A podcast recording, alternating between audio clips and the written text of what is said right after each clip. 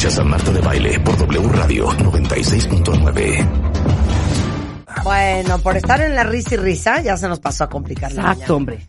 Nada más le voy a decir una cosa. Mañana abrimos y, y tenemos mucho más que decir sobre Más las material. bodas. Tenemos más Sí. material. Mañana más, es bodas. Es más, Rulo, pásame el video. Acabo de grabar a Rebeca, ahorita se los pongo en Twitter. es que ¡Qué estamos horror! llorando de risa de lo que pasa en las bodas con los tacones. Exacto. Ahorita se los pongo en Twitter para que lo chequen. El doctor Manlio Fabio Márquez, mi cardiólogo, mi electrofisiólogo, subjefe de electrofisiología del Centro Médico ABC, eh, coordinador de la Alianza contra la Muerte Súbita. A ver, cuentavientes, ¿quién de ustedes se la vive con el Jesús en la boca con el cuento del colesterol? Porque si hay cuerpos, Manlio, que producen colesterol y otros que no. Yo no produzco colesterol.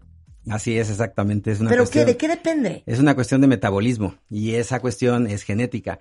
Entonces, eh, hay gente, como dices tú, que tiende a producir colesterol malo. Ahorita vamos a explicar qué es. Y gente que tiende a producir colesterol bueno, por llamarlo de alguna manera. Es una manera muy didáctica que se ha utilizado para que la gente entienda un poquito el metabolismo de los lípidos, es decir, de las grasas. Este, no es que realmente sea bueno o malo, obviamente. Claro. ¿no? Pero ¿cuál es el problema de tener el colesterol alto? El Dámelo problema, el, primero hablemos fisiológicamente para qué sirve el colesterol. O sea, todos tenemos colesterol en todas nuestras células porque es parte de las membranas de las células. Claro. Entonces, si se acuerdan de sus clases de biología, se acuerdan que las células tienen una membrana y esa membrana tiene colesterol. Entonces, es necesario el colesterol. Tenemos que tener colesterol. No es que todo el colesterol sea malo. Eh, el problema es que a veces el colesterol se infiltra en las paredes de las arterias y ese es un punto muy importante. No es que se pegue como si fuera sarro o como si fuera lodo, sino que infiltra la pared y entonces empieza a formar las famosas placas que le dicen placas de colesterol, pero en realidad hay muchas otras sustancias ahí y se llaman placas de ateroma. Y a ese fenómeno se le llama ateroesclerosis. Pero pon tú, pon tú, una manguera de jardín. Sí. Por dentro le pongo qué? No, haz de cuenta que la, la parte interna de la manguera Sí. se rompe Ah. y se empieza a filtrar el colesterol. Y se hace como qué? Como Y si se ha- le embarrara crema Como una cacahuate, placa. No, no, no, haz de cuenta que se le hiciera un chipote Ah. en la pared de la manguera. Nada Ya. más que el chipote no va para afuera, va para adentro de la luz. Ah, entonces cierra Se cierra la luz y entonces ya no pasa bien. El flujo de sangre. El flujo de y sangre. Por eso te da un. Y por eso al final te da angina o un infarto. Ay, qué padre. No. Quiero llorar. Qué padre, ¿no? Les voy a decir una cosa, el 43% de los adultos no saben que tienen altos niveles de colesterol. ¿Cada cuánto debería de tomarse uno el colesterol? Cada uno o dos años, dependiendo cómo salga la primera medición. ¿Es más de hombres o de mujeres? es más de hombres que de mujeres. ¿Por? Eh, cuestión de- justamente de metabolismo y de la dieta también tiene mucho que ver. Es que te digo una cosa, algo que aprendimos con el doctor Eric Estrada, a ver si te hace sentido, es, por ejemplo, no sé si ustedes sepan que los leones no producen colesterol. Por eso se pueden meter dosis irreales de carne de roja. carne Ajá, sin ¿no? ningún problema, claro. Entonces, la teoría de Eric Estrada, que es herbolario y obviamente es vegetariano, que como no- que nosotros somos totalmente herbívoros, que eso de estar comiendo carne es un invento. Pues no tanto porque sí tenemos manera de metabolizarlo. Si no tuviéramos manera de metabolizar la carne, pues sí sería un invento. Pero sí la necesitamos porque tiene proteínas, aunque también hay proteínas, yo lo sé, en los Vegetales. vegetales, pero sí se requieren las proteínas de origen animal también. Híjole. Entonces no es así tan Yo blanco sí y negro. fallo. Yo creo que sí hay En- en grises cierta medida, en cierta medida. yo sí sí, sí, sí, sé que hay gente que no. El otro día me subieron en mi casa de cenar un salmón y entonces hice cara. Ay, un salmón, qué delicia, y me Marta. dice Ana, se lo va a comer. Y yo, es que Qué no bueno. lo quiero, se lo va a comer. Porque no ha comido nada de proteína desde hace dos semanas. Toda se va a colgar. Así me dice. Tienes razón. no, pero dicen que por eso los hombres tienen menos flacidez que las mujeres. Porque los hombres comen más proteína que nosotros. Así es, sí, ¿No? se, se come generalmente más carne. Acuérdense que la, la, la energía, las famosas eh, calorías, las obtenemos tanto de los lípidos como de las proteínas, como de los carbohidratos. Y el que da más energía son los lípidos. Dan nueve calorías por gramo. Claro. Y las proteínas y los carbohidratos dan solamente cuatro. Por eso es que nuestro cuerpo tiende a almacenar las grasas Claro. para que cuando lo necesite, pues ahí están las calorías. Claro. Ahora, esto aquí se va a empezar a complicar el asunto, ¿eh? pero lo vamos a hacer lo más fácil posible. Hay colesterol HDL y colesterol LDL. Entonces dame, dame, Entonces- ahora sí que use it in a sentence. O sea, el ¿qué es colesterol, el colesterol es una grasa y entonces no puede ir flotando en la sangre, sino que tiene que ir unida a una proteína. Y esa proteína, como va pegada a la grasa, se llama lipoproteína. Y entonces las lipoproteínas de alta densidad es el HDL por las siglas en inglés. Ah, es high density l- lipoprotein Exactamente. y low density. Exactamente. Ok, de alta y de baja densidad. de alta y de baja densidad.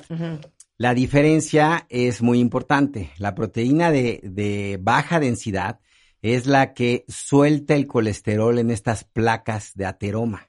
Ya, Entonces, por eso es que le llaman el colesterol malo. Sí. Mientras que la proteína, la lipoproteína de alta densidad, retira el colesterol de esas placas y se lo lleva al hígado para que sea eliminado. Ah, Entonces, por eso es que le llaman el colesterol bueno. Y la evidencia está en que la gente que tiene elevado el colesterol bueno, pero en niveles muy altos de 80, 90, viven 90 a 100 años. LDL. El, el- el HDL, el bueno. Cuando tienes elevado el bueno, es bueno. ¿Cuál es el bueno? El HDL, el high density, Ah, claro, el que se lo lleva al hígado. Ajá. Ok. el que lo saca de ahí. Sí. Sí, eh, eh, digamos que suena un poquito extraño, ¿no? Porque dices tú high density, pues sí, pensarías sí, que ese es el malo. que está lleno, Claro, ¿no? claro. No, es al revés, el de alta si tienes densidad alto el HDL, es bueno. muy bien. Muy bien, exactamente. Eso es Si lo ideal. tienes alto el LDL, Mal. Mal. Dios te bendiga. Ahí es donde hay que cuidarnos, ahí es donde hay que cuidarnos, justamente, y para eso tenemos valores totales de colesterol y de colesterol HDL y de colesterol LDL. Por ejemplo, colesterol total no debe ser más de 200, total. Claro. Pero hay que ver la relación del HDL y el LDL. Si tienes el colesterol malo arriba de 100, te empiezas a preocupar. Si tienes más de 130, ya tienes que hacer algo por tu cuerpo. Sí. En cambio, el HDL te decía que es el colesterol bueno, ese lo tienes que tener arriba de 35, 40 para que te empiece a proteger. Doctor, ¿cómo estamos en México? ¿Cómo estamos? Pues en México hay un, hay un gran problema de, de hipercolesterolemia e hipertrigliceridemia que eh, se ve también influido por la diabetes. Es que en México tenemos mucha diabetes, ese es el, el- el gran problema. Y la diabetes generalmente se asocia con estos problemas y se junta con estos problemas para formar la aterosclerosis. Pero entonces, ¿qué fue, la gallina o el huevo? O sea, te dio diabetes y por eso te complica el colesterol. O, Más bien sí, sobre la diabetes se complica el colesterol. Eh, Lo, lo más grave es la diabetes más que el colesterol. De hecho, pero fisiológicamente, ¿por qué la diabetes provoca que se te suba el LDL? porque la, el- la- el- al no utilizar bien la insulina, que es lo que les pasa a los pacientes diabéticos, empieza a subir el colesterol malo. Hay una relación directa entre, Ya. entre eso. Ok. Dijiste triglicéridos. Sí. Uy. ¿Esos cuáles son? Esos son otro tipo de grasas. Las grasas nosotros le llamamos lípidos, que también tienen que ver, aunque en menor medida, pero también tienen que ver con eh, el proceso de aterosclerosis. Te decía que las placas no son solamente colesterol, también tienen calcio, tienen unas células que se llaman macrófagos porque hay un proceso inflamatorio local. Esas células macrófagos lo que hacen es comerse el colesterol que llega y se vuelven células espumosas. Lo malo es que después se mueren y ese colesterol ya se queda ahí desperdigado en esa placa de aterosclerosis y así es como va creciendo la placa Claro. paulatinamente a lo largo de los años. Pero cuando te haces una prueba de colesterol que es en sangre, Sí. Eh, ¿qué te miden? HDL, LDL y triglicéridos, ¿no? Justo por eso tienes que pedir el perfil de lípidos, que se llama Ajá. perfil de lípidos, porque entonces te miden colesterol total, HDL, LDL, LDL y triglicéridos. y triglicéridos. Exactamente. Claro. La gente que tiene muy alto los triglicéridos tiende a tener el colesterol bueno muy bajo. Claro. Entonces, si tú corriges los triglicéridos, se mejora tu colesterol bueno. Claro. A ver, la gente que ya hizo ejercicio, ya no sabe qué más dejar de comer y no se les baja el colesterol. Vamos a hablar de eso regresando con el doctor Manlio Fabio Márquez. eh, al volver en W Radio. No se vayan. Entra a wradio.com.mx. Checa más información de nuestros invitados, especialistas, contenidos y escucha nuestro podcast. Marta de Baile 2022. Estamos de regreso. Y estamos donde estés. Sí. Son las 11.05 de la mañana en W Radio. Es que no puedo dejar de llorar de risa. Ya hasta lo subí a mis stories en Instagram. Vean a Rebeca haciendo la imitación Hijo, de qué pasa en una boda. Y eso que no traía el drink. y pasto. El drink en la mano. La bolsa, el chal, el tracón, o sea. ¿a ti te gusta ir a las bodas? Sí, sí, sí, me ¡Órale! divierto, me, me divierto bastante. Pues ahí está, cuentavientes. Cuando no tengan pareja, háblenle a su cardiólogo, ¿cómo o no? sea, claro. O sea, a ti no te dan ganas de llorar cuando te invitan a una boda. No, no, para nada. feliz. Sí, voy feliz. O sea, a ti chupar y tragar gratis. te es Y, baila- y bailar to- eh, de rodeo, ¿cómo se llama? No sé qué de Payaso rodeo. del Payaso rodeo. de Padre. rodeo. Creo que ya cambiaron, ya no están tocando esas. Ay, mira bien que se me, sabe. Se me hace que hace rato que no van a una boda, Pero por es lo que correcto, veo, Es correcto, exactamente. es correcto. Cancelamos, correcto. tiro por Y, y viaje. pronto yo tampoco voy a poder ir porque ya están cambiando tanto la música que ya no sabes que estás bailando. Exacto. Claro, claro. Bueno, Manlio Fabio Márquez es un extraordinario cardiólogo y electrofisiólogo, subjefe de electrofisiología del Centro Médico ABC, y estamos hablando del colesterol. Ya nos explicó qué es la diferencia entre el HDL y el LDL, o sea, me fascina cuando me aprendo unas siglas. High density, high density qué? High density, Protein. Lipoprotein. lipo. Lipoprotein. Yes. Lipo, lipo. Este, y decíamos antes el corte. Bueno, como el 43% de los adultos no saben que tienen altos niveles de colesterol, que es un peligro, porque te puede dar hasta un infarto. Así es. Y dos, tenemos tanta diabetes en México que hay una correlación entre las fallas de producción de insulina y el colesterol.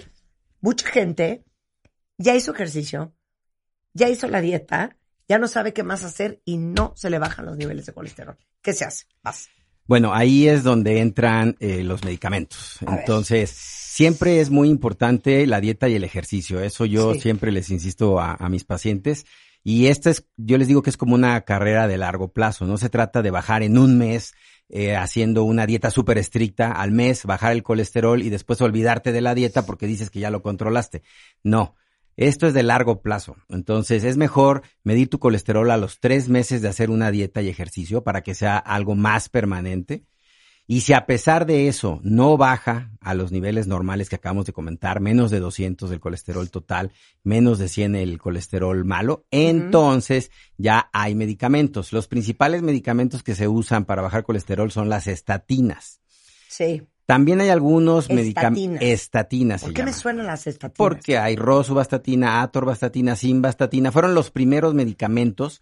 Originalmente fueron derivados de plantas y después ya fueron sintetizados químicamente que eh, demostraron que disminuir los niveles de colesterol disminuía el riesgo de infarto. Por eso es que muchísima gente está tomando estatinas eh, eh, en la actualidad. Ha habido un rumor de que las de que las estatinas podrían tener efectos secundarios a largo plazo, pero la verdad es que esos, eso no se ha demostrado. Siguen siendo eh, medicamentos de elección. Sí, es diferente cuando el paciente ya tuvo un infarto a cuando el paciente no ha tenido un infarto. Eso sí, hay una cosa que se llama prevención primaria, que es cuando nunca te ha dado un evento isquémico, ni cerebral, ni, el- ni en el corazón. Y otra es cuando ya tuviste un infarto cardíaco, en cuyo caso ya se llama prevención secundaria y ahí sí o sí tienes que tomar la estatina. En cambio, cuando es prevención primaria, cuando todavía no has tenido ese evento, entonces eh, el medicamento va a depender de qué tanto ejercicio estés haciendo, de qué tanta dieta estés haciendo, si logras suplementar o no tu dieta, por ejemplo, con omega 3, 6, 9, es decir, con pescado, que es lo, por eso es que te, me decías tú que te obligaban a comer salmón, no solamente por la proteína, también por los omega 3, es súper importante todo el pescado. Entonces, si eso no funciona, entonces ya vamos con los medicamentos, vamos con las estatinas. También es importante que la gente sepa que las estatinas son específicas para colesterol, mientras que los fibratos son específicos para triglicéridos, porque luego resulta Entonces puede ser que estés tomando estatinas y fibratos. y fibratos. Claro, exactamente, puedes tomar la combinación. O sea, ahí hay que tener mucho cuidado porque si damos esos dos medicamentos a dosis altas, y en gente susceptible se puede provocar un dolor muscular por una pequeña destrucción de músculo que se llama una rhabdomiolisis. Entonces, hay que tener cuidado cuando se usa esa combinación y lo ideal sería solamente utilizar el medicamento que necesites, si es para el colesterol o si es para los triglicéridos. Ya si lo tienes que combinar, bueno, pues hacerlo con mucho cuidado y siempre, siempre vigilando, ¿no? Ahora, existen unos medicamentos nuevos para gente que ni siquiera con estatinas se les puede bajar el colesterol o que son intolerantes a las estatinas, que toman las estatinas y desarrollan este dolor muscular que les comenté y estos son unos anticuerpos monoclonales, eso es, digamos, lo último de lo último, que se inyecta por vía subcutánea cada mes. Entonces, hay, hay manera de, bajar el colesterol, ya no solamente con medicamentos, ya también con, con inyecciones, y están saliendo nuevas terapias, ¿no? Que apenas, esas todavía no llegan a México, sí. pero eh, pronto llegarán, que se inyectan cada tres a seis meses y con eso te bajan los y niveles con eso de estás colesterol. Controlado. Así es, pero eso es para gente muy, casos muy específicos, muy, muy Casos específicos. muy específicos. Nada más puedes decir la neta, neta, neta, Sí. como cardiólogo.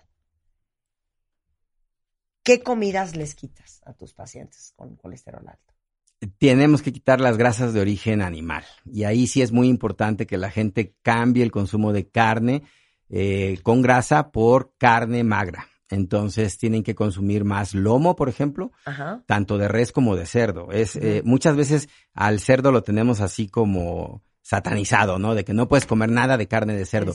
Sin embargo, el lomo de cerdo Sí. es muy magro, es probablemente más magro que el Ah, lomo tiene de res. muy poca grasa. Tiene muy poquita grasa, exactamente. Entonces sí, Sí. sí, lo recomendamos y recomendamos que los eh, los alimentos, sí, sean mejor a, a la plancha, que no lleven Claro. que no lleven aceite, sí. Hervidos es todavía mejor. Por ejemplo, al pollo recomendamos quitarle quitarle la piel, no no comer la, la piel. Todo el mundo le encanta la piel porque O es sea, grasa. pollo frito para alguien con colesterol, no. No es buena idea, exactamente. Suadero, Suadero menos.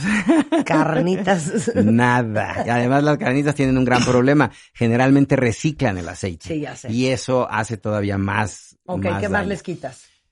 Eh, más bien les agregamos ensaladas, les agregamos eh, antioxidantes, les agregamos, por ejemplo, cítricos, las ensaladas con fresas, las ensaladas con un poquito de mandarina, de naranja, los, las nueces, todo lo que son nueces, cacahuates, obviamente en cantidad moderada, un puñito, eso lo puedes agregar exactamente, exactamente.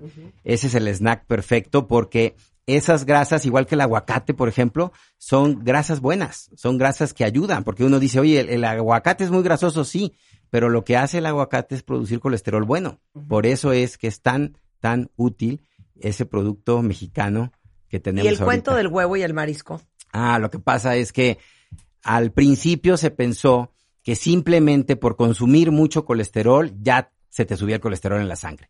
Y entonces se prohibió completamente el huevo y se le echó la- toda la culpa al huevo y al marisco. Y después Sí. se vio que eso no era así tan directo, Claro. que depende del metabolismo de cada persona. Hay Claro. gente que puede tomar huevo incluso diario y puede tener niveles normales de colesterol. ¿Cuál es el truco? Hay que medirse el colesterol.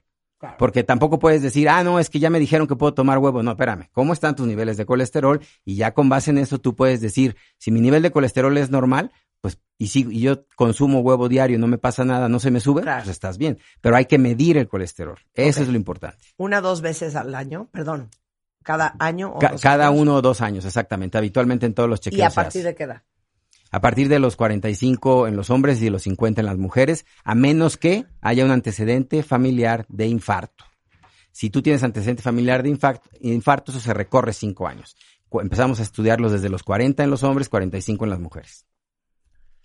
Quiero que expliques una cosa antes de que te vayas. Hay cardiólogos y hay cardiólogos que son electrofisiólogos. Así es, correctamente. Dentro de la, Suena igual, pero es lo mismo. dentro de la cardiología actualmente ya hay muchas especialidades que antes le llamábamos subespecialidades, pero ahora le llamamos alta especialidad. De hecho, yo ahorita soy el secretario del Consejo Mexicano de Cardiología, donde certificamos y recertificamos a todos los cardiólogos y a todas estas altas especialidades. Y dentro de esas altas especialidades, por ejemplo, está eh, la ecocardiografía, que es el que se especializa en hacer los ultrasonidos del corazón. Está la rehabilitación cardíaca, que es el que maneja a los pacientes después de que les da un infarto para que regresen a su vida normal, a hacer su ejercicio normal. Está la electrofisiología, que es la mía, que es mi campo, que nos dedicamos a poner marcapasos y hacer ablaciones. Ablación quiere decir quitar. Entonces nosotros hacemos ablación con catéter, quitamos las arritmias con un catéter que metemos desde la ingle, avanzamos al corazón, localizamos el sitio exacto donde está la taquicardia y con un catéter que tiene una punta de 4 milímetros quemamos el pedacito digamos que está sobrando, el cablecito que está extra, por llamarlo de alguna manera, o el grupito de células que está dando la molestia, que se llama foco ectópico. Eso hacemos los, los electrofisiólogos. Y aparte están los hemodinamistas, que son los que destapan las arterias del corazón, que ahora se les llaman eh, intervencionistas, sí, porque ya incluye otro tipo. Está el cardiólogo pediatra, hay también ya ecocardiografía pediátrica. Entonces ya hay muchas altas especialidades dentro de la cardiología y para eso estamos, para atender a todos los pacientes. Pero arritmias, taquicardia. Todo eso lo vemos los electrofisiólogos, incluyendo también desmayos, síncope. Todo eso lo vemos nosotros. ¿Mi disautonomía?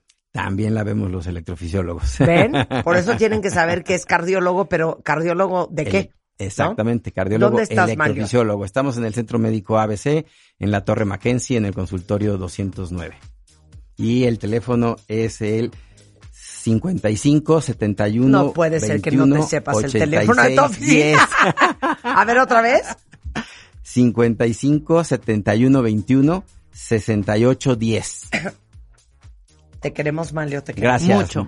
Gracias. Estás en redes, ¿no? Sí, estamos en redes, en Facebook y en Twitter como arroba Manlio Márquez. Muy fácil. Te queremos, Manlio, te queremos. Gracias, igualmente. Escuchas a Marta de Baile por W Radio 96.9.